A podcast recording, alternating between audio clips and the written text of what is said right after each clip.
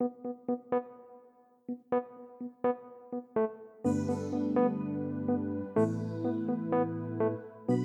if I could turn back time tonight? Play fighting games with you like we used to.